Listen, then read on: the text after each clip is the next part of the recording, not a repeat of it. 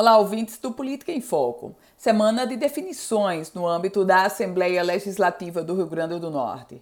Os deputados estaduais deverão definir os integrantes das comissões permanentes daquela casa.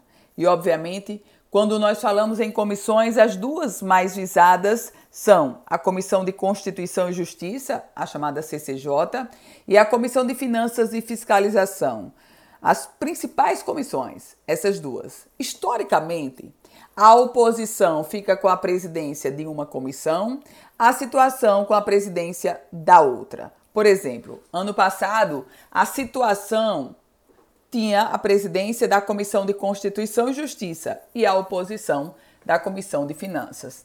Os deputados estaduais já começaram a se mobilizar em diversas frentes, sobretudo na frente de ocupar algumas, da, algumas das posições da Comissão de Constituição e Justiça e da Comissão de Finanças e Fiscalização.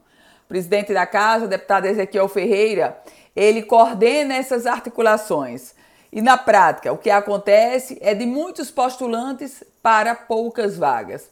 Há uma outra comissão que deverá também ter disputa, é a Comissão de Segurança, inclusive com a chegada aí do novo deputado o deputado Eliabe Marques. Nesse contexto, as definições das comissões pauta, essas definições pautarão a semana na Assembleia Legislativa do Rio Grande do Norte e nunca devemos perder de vista que um espaço em uma comissão de repercussão quer dizer também visibilidade para quem o ocupa.